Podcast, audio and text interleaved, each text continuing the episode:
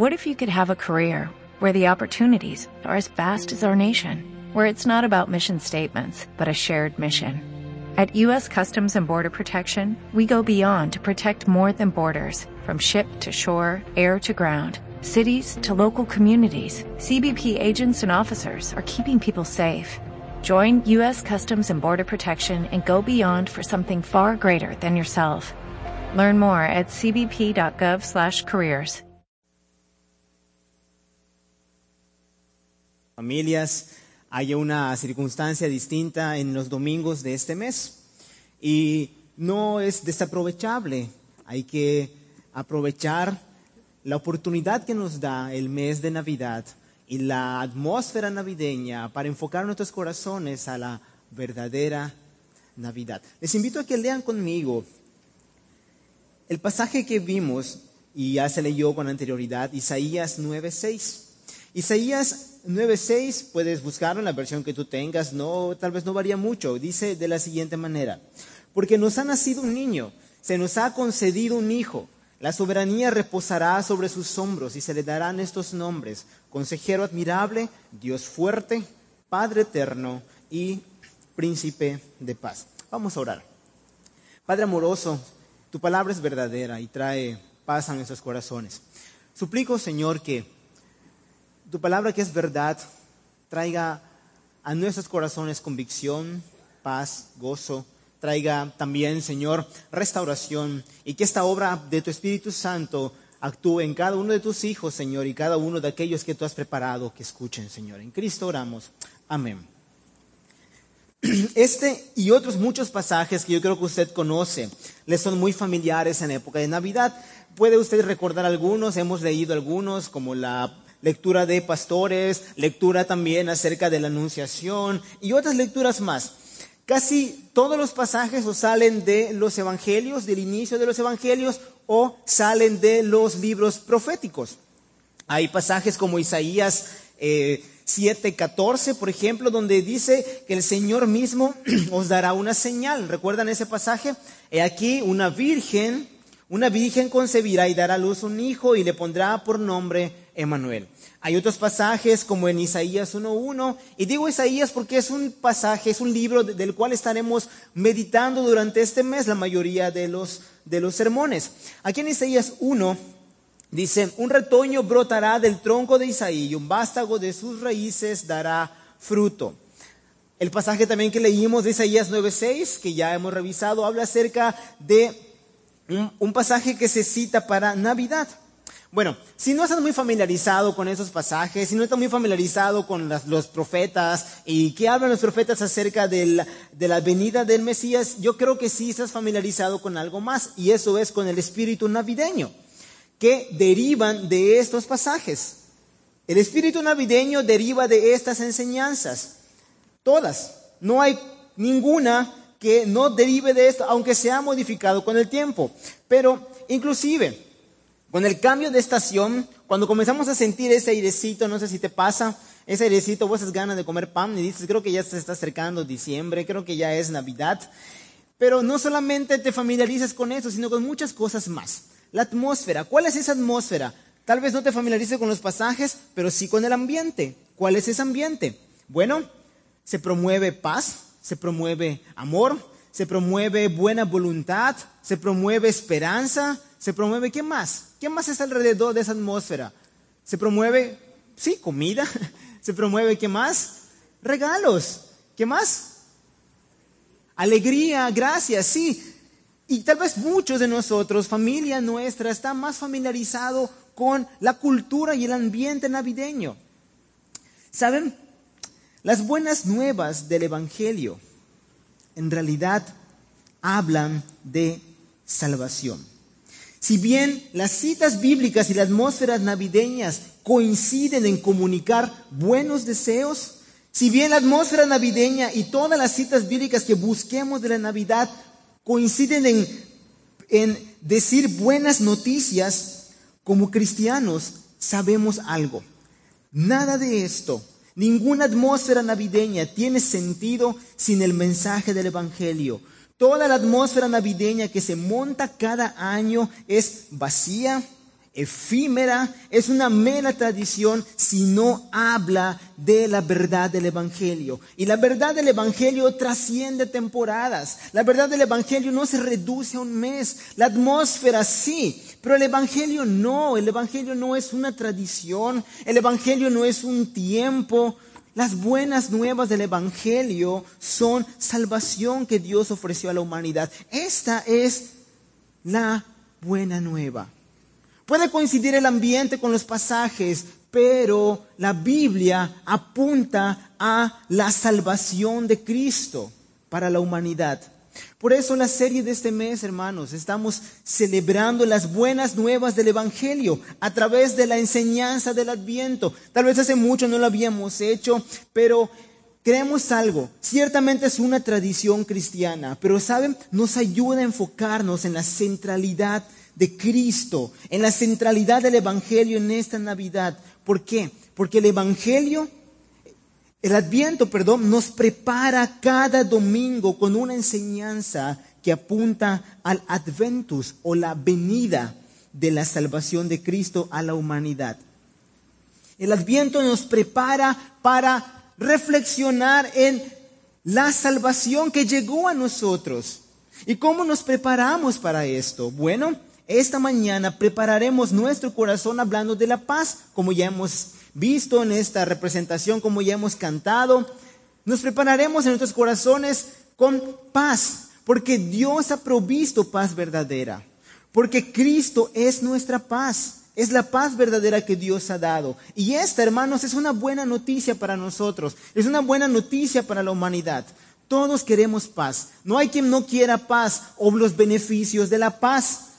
Es diferente si alguien, bueno, no sé quién quisiera tener discordia, no sé quién quisiera tener enemistades, no sé quién quisiera vivir con malos pensamientos de su vecino o de otra persona, no sé quién se sienta cómodo hoy aquí sentado enemistado con alguien en su casa o enemistado con algún pariente. ¿Te sientes cómodo de esa manera? Yo creo que no y espero que no te sientas cómodo, no teniendo paz. Porque la paz verdadera la que Dios ha provisto. Y esta es una buena noticia para todos aquellos que creen en esta paz. Pero las buenas noticias son para aquellos que necesitan buenas noticias. Si tú no tienes paz con alguien o estás ansioso por alguna situación, ¿sabes? Hay buenas noticias para ti. No una atmósfera navideña. Hay buenas y reales noticias para ti y para mí. Esta mañana. Pero son únicamente para aquellos que quieren buenas noticias. Aquellos que necesitan las buenas noticias del Evangelio. Aquellos que como el pueblo de Israel tenían una profunda necesidad de paz. Una profunda necesidad tan grande que era necesaria una solución enorme para sus vidas. Pero para entender mejor el origen de esta necesidad y para entender la importancia de leer los profetas y este pasaje, porque estaremos viendo que es nuestra misma necesidad, es importante ver el contexto general de este pasaje. Te quiero pedir que busques en Isaías 9.2.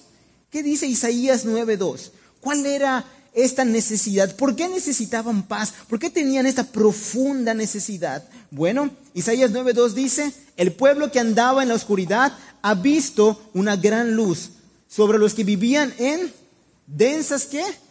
Tinieblas. La luz ha resplandecido.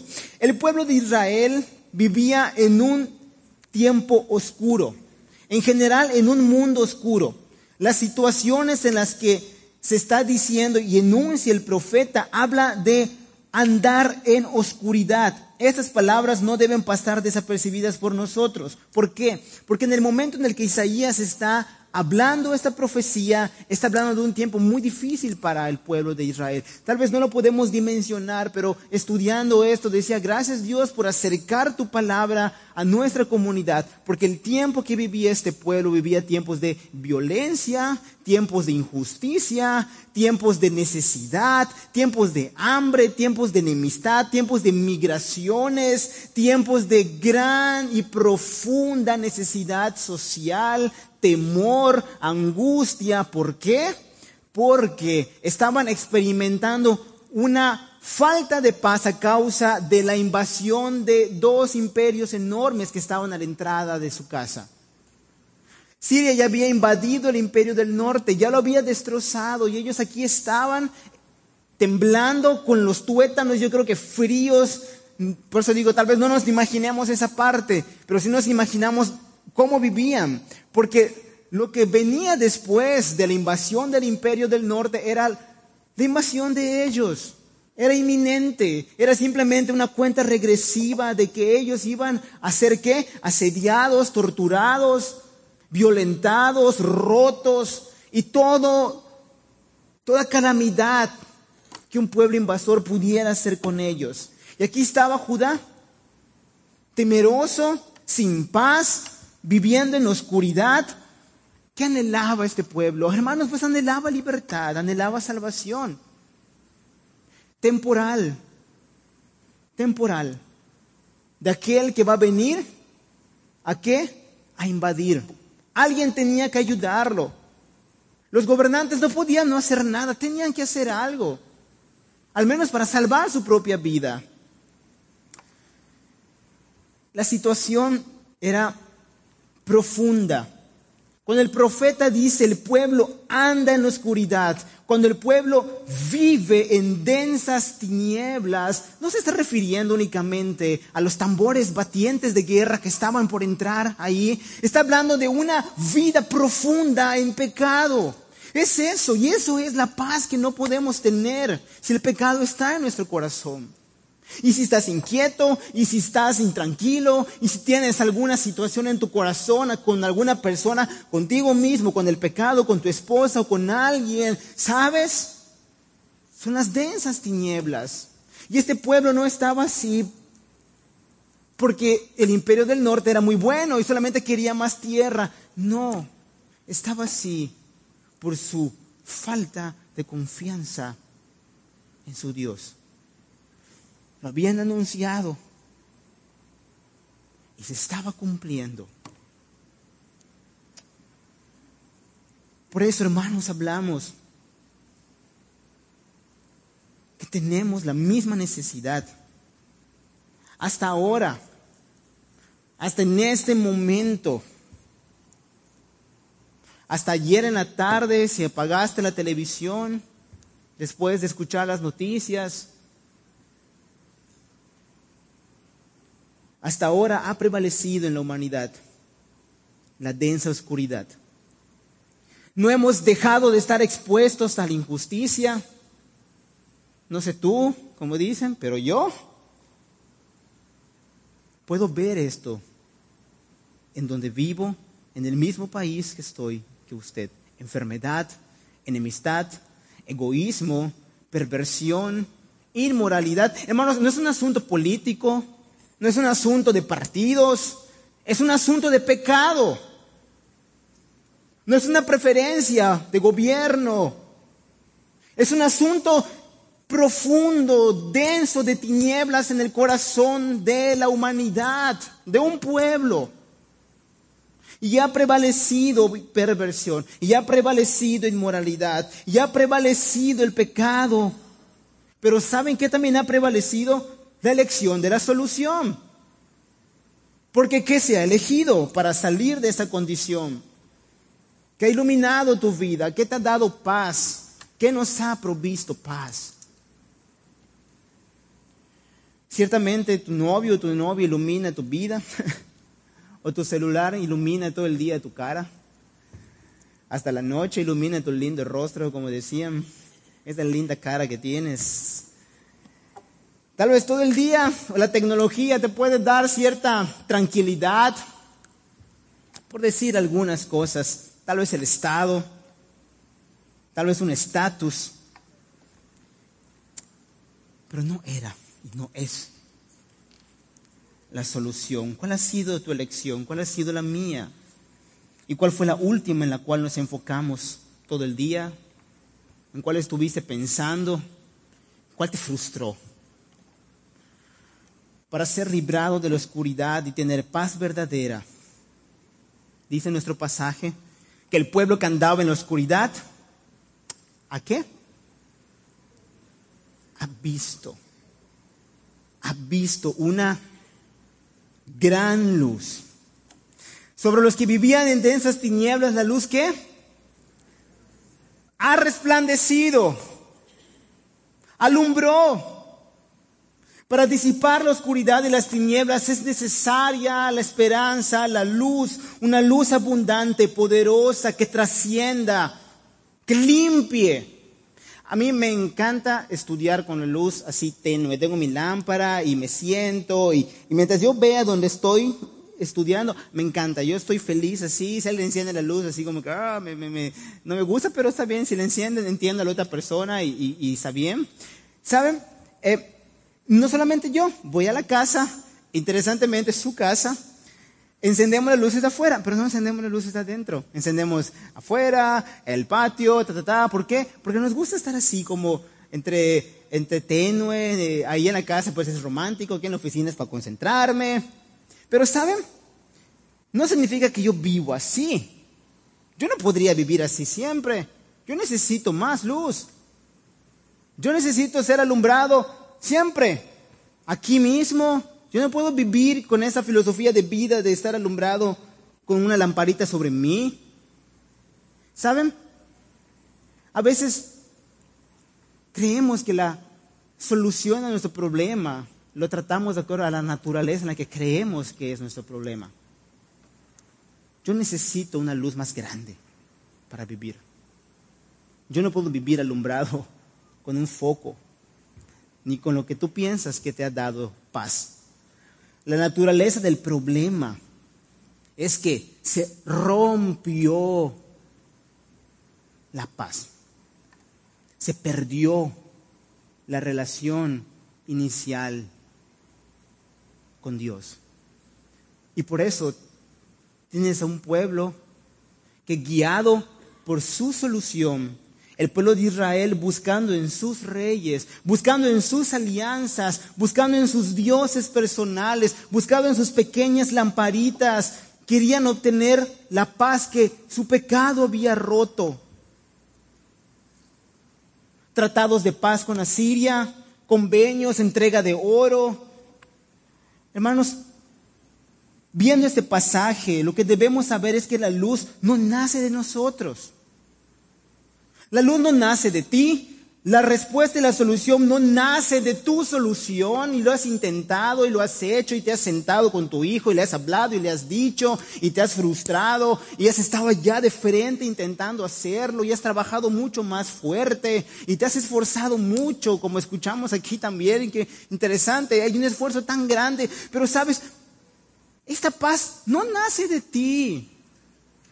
Esta luz resplandece sobre ti. Has visto una luz, viene a tu vida. Dios se alumbra y ilumina la esperanza para ti.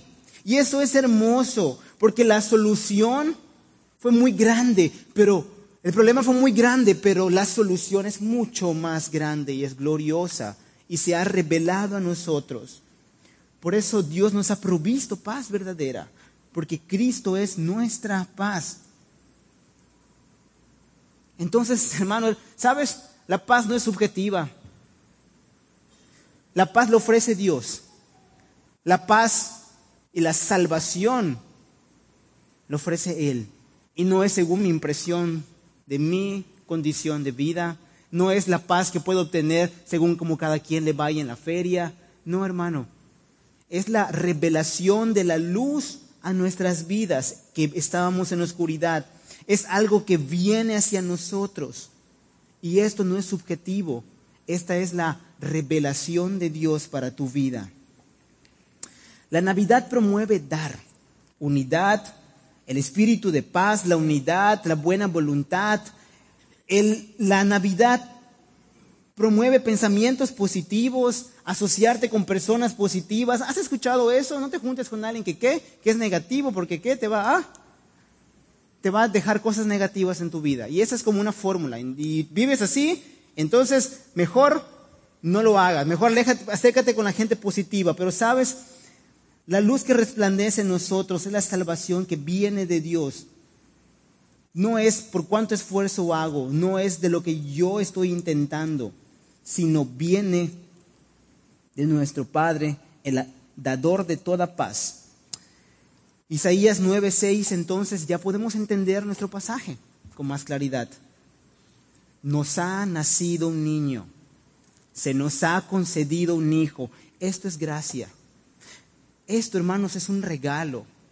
Y el pueblo de Israel, siempre que nacía un niño, celebraban, estaban contentos, estaban muy alegres por el, nacimiento de un nuevo miembro en la familia. Pero te imaginas a momentos o a meses antes de ser invadido que nazca un niño, es como, ¿a quién se le ocurre tener hijos en crisis?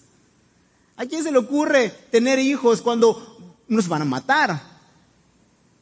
Pero la solución no nace de ti.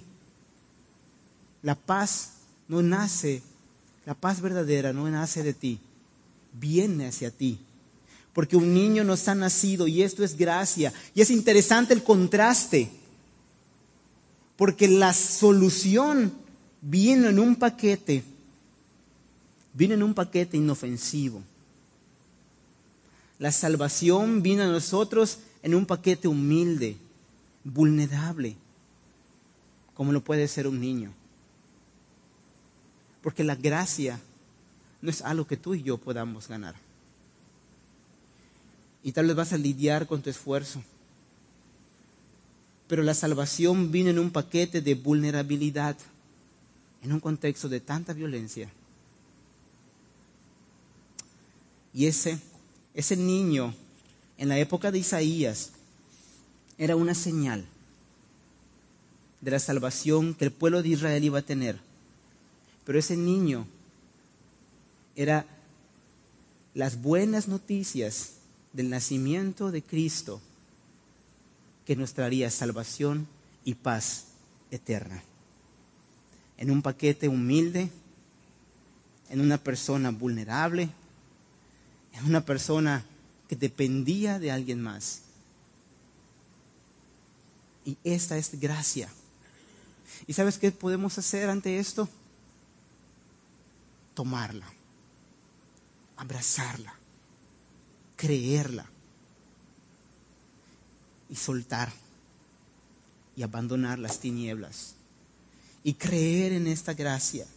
El énfasis es el don de Dios, la solución que Dios ha entregado. La soberanía, dice Isaías, reposará sobre sus hombros. Se le darán estos nombres, consejero admirable, Dios fuerte, Padre eterno y príncipe de paz. Atributos asignados únicamente y solamente a aquel que va a gobernar. La descendencia de David. Y este es Cristo. ¿Cómo recibió el pueblo este mensaje? Viene un consejero admirable, viene un Dios fuerte, viene alguien eterno, viene alguien que va a establecer la paz pero los invaden y los matan. y dices, ¿qué? ¿Y dónde está? El asunto, hermanos, es que esta paz no es subjetiva, el pecado no es subjetivo. La paz que Dios ofrecía era la paz que nace de la salvación que Cristo ha entregado. Entregó para el pueblo y ha entregado para nosotros. Y es el testimonio que Juan nos da cuando Jesucristo llega y dice, ¿recuerdas este pasaje en Juan 1? A los suyos vino, a los suyos, ¿los suyos qué? No le recibieron, pero a los que le recibieron, a los que creen en su nombre, les dio la potestad de ser llamados hijos de Dios. Y este fue el mensaje que anunció Cristo de sí mismo. Y citó Isaías en Mateo 4. Y se sentó a enseñar en Mateo 4 y dijo, el pueblo que habitaba en la oscuridad ha visto una gran luz y Él era esa luz. Sobre los que vivían en densas tinieblas y la luz ha resplandecido y es Cristo esa luz. Y es Cristo la fuente de esa paz. Y es Cristo quien viene a nosotros en gracia y nos trae y nos provee de paz verdadera. Hermano, ese es un motivo de gozo para nosotros esta mañana. Porque tenemos paz en Cristo. Porque es un tiempo de buenas noticias. Porque Él ha restablecido esa unión. Porque Él ha traído relación verdadera y salvación verdadera. Y la respuesta de un corazón que tiene esa salvación es una paz eterna. Por eso decimos, Dios nos ha provisto de paz verdadera porque Cristo es nuestra, nuestra paz. ¿Cómo nos preparamos entonces? Abrazando esta paz real, activa, eterna, admirable, que nace del ministerio de un Hijo de Dios que nos redimió, un Dios fuerte, eterno, príncipe y gobernante de toda paz. Hermanos, podemos restablecer la paz con otras personas. Podemos vivir dentro de una sociedad que no busca la paz verdadera. Pero Dios ha reestablecido en Cristo la unión entre la humanidad y Él a través de Cristo. Y es que nosotros podemos ahora tener comunión verdadera con Dios, pero también comunión verdadera con las demás personas. Y sabes, podemos realmente restablecer una vida social de paz. Por eso no se trata de gobiernos, se trata de una paz auténtica que nace del corazón que ha experimentado salvación. Enseñanza y restauración social que proyecta esta, esta paz, que promueva esperanza, que promueva y hable de la salvación. Pero sabes, no termina solamente con lo que puedo hacer y Dios me permita hacer en este tiempo. Esta paz es eterna, es futura. Y aprovechando esta enseñanza, esta representación que, que vimos, ciertamente nadie puede tener seguro el futuro. O desearías tener esa paz para ti o ver esa paz para tus hijos, una estabilidad para ellos. Y anhelarías que puedan tener esa seguridad. La paz de Cristo, hermanos, en el corazón es eterna, segura, porque esa paz nace de la salvación de Cristo. Restablece tu comunión con Dios. Trae paz para la comunión con otras personas y da esperanza segura para tu vida. Por eso, hermanos, Dios nos ha provisto de paz verdadera, porque Cristo es, es nuestra paz. Oremos. Padre bueno y amoroso, gracias porque tú has provisto de esta paz en Cristo. Señor, ayúdanos a preparar nuestros corazones promoviendo esta paz que nace, Señor, de nuestra reconciliación contigo. Ayuda a tu iglesia, ayuda a cada familia, ayuda, Señor, a cada hijo tuyo para preparar sus corazones Señor, pero también para vivir esta paz. Ayúdanos, Señor, porque es el llamado que tenemos. Y en este mes, Señor, ayúdanos a enfocarnos en esta verdad, en esta realidad en nuestras vidas. En Cristo oramos. Amén. Ahora, mis amados hermanos, que el amor de Dios, Padre, la gracia del Señor Jesucristo y la comunión y paz del Santo Espíritu estén en el corazón de cada uno de ustedes hoy hasta que Cristo regrese en gloria. Amén. Only 4% of universities in the U.S. are R1 research institutions, and Temple University is one of them. This means 100% of students have the opportunity to participate in hands on learning and research with world class faculty. With over 600 academic programs across 17 schools and colleges, Philadelphia's largest public university provides students with a rich variety of opportunities and propels graduates to succeed in their careers. Temple University. Schedule a campus tour today at admissions.temple.edu/visit.